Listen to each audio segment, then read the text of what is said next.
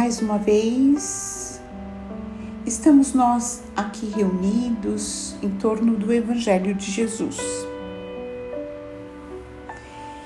Então vamos nos preparando para a leitura de dessa semana. Vamos serenando nossa mente, buscando uma posição confortável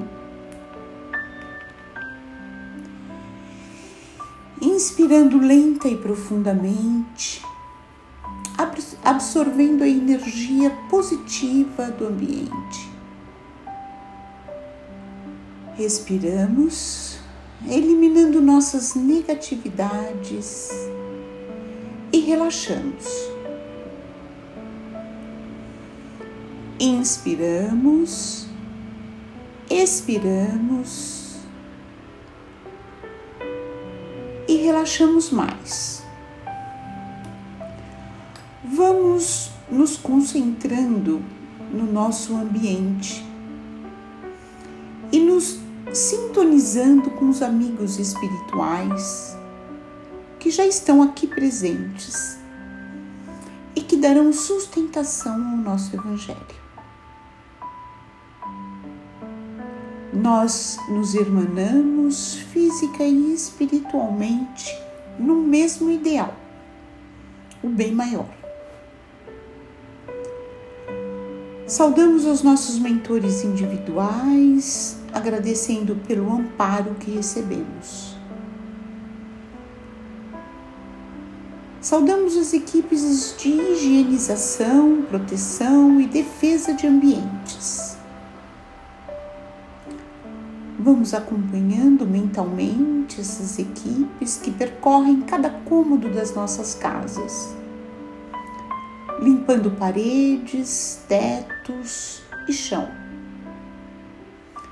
removendo todas as negatividades, queimando os miasmas, desfazendo as formas pensamento.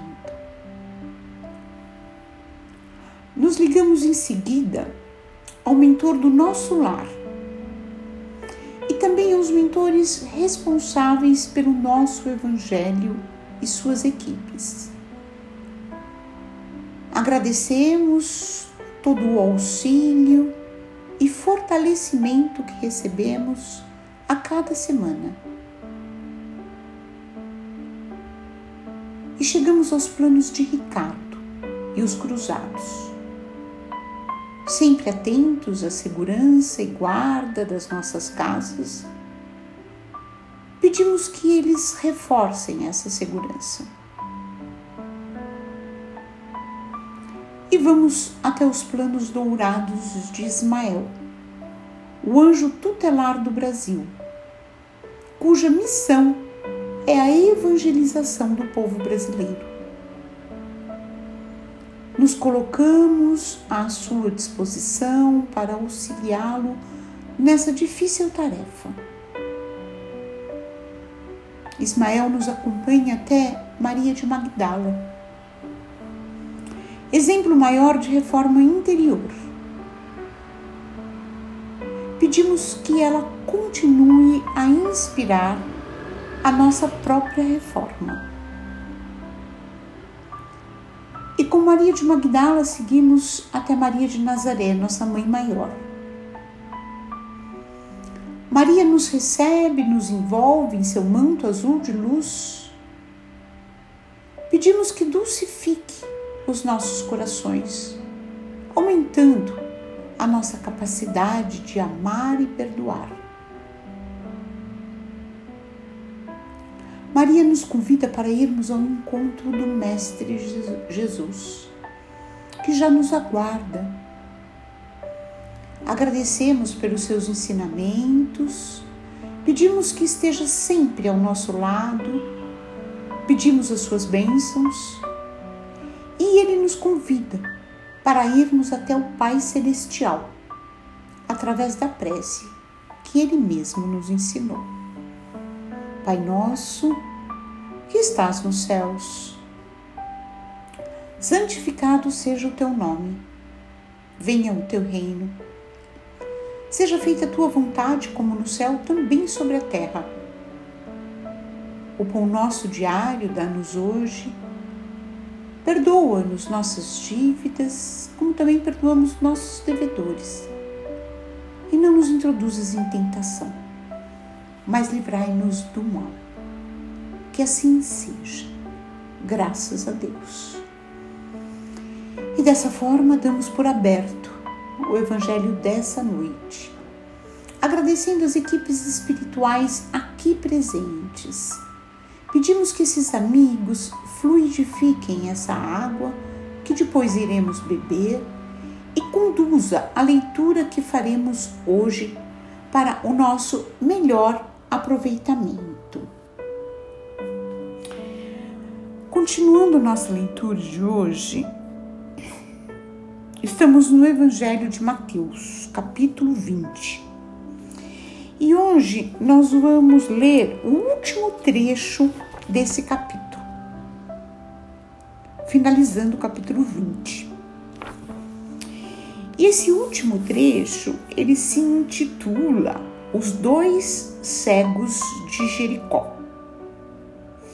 Nós vamos encontrar esse mesmo texto no Evangelho de Marcos, versículo capítulo 10, versículos de 46 a 52 e no Evangelho de Lucas, capítulo 18, dos versículos de 35 a 43. Então, começando no versículo 29. Ao saírem de Jericó, uma grande turba o seguia. E eis que dois cegos, sentados à beira do caminho, ouvindo que Jesus passava, gritaram, dizendo: Tem misericórdia de nós, filho de Davi. A turba os repreendia para que fizessem silêncio. Eles, porém, gritavam ainda mais, dizendo: Tem misericórdia de nós, Senhor, filho de Davi. E parando, Jesus os chamou e disse: quereis que eu vos faça? Dizem-lhe, Senhor, que nossos olhos se abram. Compadecido, Jesus tocou nos olhos deles e imediatamente voltaram a ver e o seguiram. Eu, particularmente, acho esse trecho do Evangelho é relatado né, por, por Mateus, aqui no caso, extremamente simbólico. E essa simbologia, de certa forma, ela é fácil de nós entendermos. Por isso, eu gosto muito desse trecho do Evangelho. Primeiro, é, ele começa dizendo que Jesus estava saindo de Jericó. E nós estamos vendo no decorrer desse capítulo que Jesus vai em direção a Jerusalém, onde é, ele vai passar né, pelas suas maiores provações. E ele está aqui sendo seguido por uma grande turba, então uma grande multidão. Então a gente imagina, né, Jesus caminhando naquelas estradas é, e cercado por um grande número de pessoas. E como se não bastasse isso, porque só isso já é suficiente, mas como se não bastasse, ele sabia muito bem e já havia alertado os seus discípulos em relação a isso, o que esperava por ele em Jerusalém.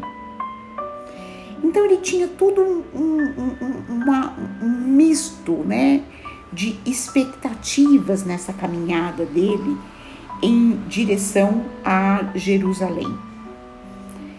E aí se colocam esses dois cegos, e o texto diz que eles estão sentados à beira do caminho, Ou seja, mais uma vez, Jesus traz para nós pessoas marginalizadas. É, nós já vimos é, o posicionamento dele em relação aos eunucos, nós já vimos o posicionamento dele em relação às crianças, às mulheres, aos servos. Então, os excluídos de uma forma geral. E aqui, simbolicamente, ele fala que esses dois cegos estão sentados à beira do caminho. E nós, até nós, né, podemos nos questionarmos o quanto nós estamos também à beira do caminho.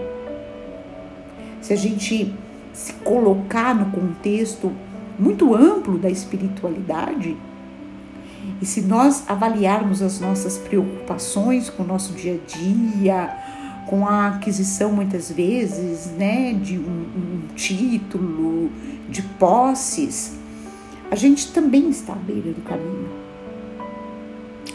E esses dois cegos ouvem Jesus passar, porque eles são cegos, e gritam: É, tem misericórdia de nós, filho de Davi. Nós já vimos em episódios anteriores a descendência de Jesus, né? E o papel que teve Davi e a turba, no entanto, quer dizer, aquela multidão que está seguindo Jesus, repreende esses dois cegos para que eles façam silêncio. E quantas vezes a nossa sociedade ela não é cala a boca dos excluídos? Ou quanto os apelos que nós recebemos pelo consumo, também nos cala a boca. Para que a gente às vezes nem chegue próximo, nem chegue perto da nossa essência. No entanto, aqui, os cegos, eles gritam ainda mais, pedindo misericórdia para Jesus, filho de Davi. E aí Jesus para. Então, apesar da turba, apesar de toda a preocupação de Jesus em relação aos fatos futuros, ele para. Ele para e ele pergunta: Que quereis que eu vos faça? Parece óbvio, né? Ele está diante de dois cegos. O que, que esses dois cegos poderiam querer? Mas, no entanto, ele insiste na pergunta, né? Ele pergunta: Que quereis que eu vos faça? E isso mostra muito claramente para nós o quanto é necessário que a gente verbalize nas nossas conversas com Deus, com Jesus, o que nós queremos. Vezes a gente fala, a gente se questiona, né? Por que eu tenho que pedir se Deus sabe? de tudo. Mas é importante que a gente verbalize isso. Jesus então perguntou e eles pediram que nossos olhos se abram. Que eu, que eu acho que é mais ou menos o que nós também podemos pedir. Na nossa cegueira, né? Muitas vezes é, em busca de coisas fúteis até, mas que a gente coloca às vezes em primeiro plano como coisas absolutamente necessárias. Compadecido. Então Jesus aqui ele mostra compaixão, ele mostra empatia, que é algo que hoje a nossa sociedade está cobrando bastante. Então, nós estamos vivendo um momento em que tanto a compaixão quanto a gratidão é, são sentimentos estimulados, né? O quanto é importante, muitas vezes, até numa entrevista de emprego, a gente demonstrar empatia pelo outro. Aí Jesus toca nos olhos dele, deles e imediatamente eles voltam a ver, porque era o que eles desejavam. E interessante observar aqui que normalmente quando Jesus faz né, alguns dos seus milagres, muitas vezes ele é, as pessoas que recebem esse milagre elas é, saem de perto, né? elas vão, vão, saem, se distanciam de Jesus. Mas aqui não. Aqui eles seguem Jesus. Então, é, é, é, é, todo esse texto, ele é bastante simbólico, né? Eu queria só terminar fazendo mais uma observação, porque nos evangelhos de Marcos, nós vamos ver isso quando nós estivermos lendo esses evangelhos, no evangelho de Marcos e no de Lucas, eles não se referem a dois cegos, mas apenas a um cego. E Marcos ainda fala do nome desse cego, né, que se chamaria Bartimeu. Só a título de, de curiosidade, né? Vamos dizer assim. Então nós podemos, com essas reflexões, procurando durante a semana refletir o quanto nós enxergamos, né? O quanto os nossos olhos estão abertos para as coisas verdadeiramente importantes da nossa da vida de uma forma mais ampla e o quanto nós estamos à margem do caminho. Mas ainda assim, Jesus tem a capacidade de nos ouvir. Então vamos voltando à sintonia do início do nosso Evangelho. Vamos nos aquietando deixando que um sentimento de gratidão invada todo o nosso ser. Procuramos dentro de nós o que temos de melhor, melhor emoção, melhor sentimento para vibrarmos. Pelo bem universal, pela paz na terra e boa vontade no coração de todos os homens. Vibremos pelo Evangelho para que ele seja norma de conduta para toda a humanidade Vibremos pelo Brasil, seu povo e seus dirigentes. Vibremos por todos os sofredores, encarnados e desencarnados. Vibremos por todos os lares da terra, em especial por aqueles que passam por dificuldades, que possam ser assistidos Vibremos pelos nossos irmãos que perambulam pelas ruas, sem um teto, sem alimento muitas vezes sem família, que eles possam ser auxiliados. Vibremos pelos nossos irmãos desencarnados que chegam ao plano espiritual. Que eles possam ser acolhidos, conduzidos às câmaras de refazimento, orientados e esclarecidos, até que estejam prontos para se apresentarem a Jesus. Vibremos pelos nossos familiares, parentes e amigos. E vamos deixar em aberto uma vibração para que o plano espiritual a utilize aonde ela for mais necessária. E vamos pedir licença ao Pai para vibrarmos por nós mesmos para que se cumpra em nós a sua vontade. Vamos agradecendo as equipes espirituais aqui presentes, pedindo licença para encerrarmos o nosso Evangelho com a prece que Jesus nos ensinou. Pai nosso, que estás nos céus, santificado seja o teu nome, venha o teu reino Seja feita a tua vontade, como no céu, também sobre a terra. O pão nosso diário dá-nos hoje. Perdoa-nos nossas dívidas, como também perdoamos nossos devedores, e não nos introduzas em tentação, mas livrai-nos do mal. Que assim seja. Graças a Deus. Damos por encerrado o Evangelho de hoje com um abraço fraterno em todos vocês. E até a próxima semana.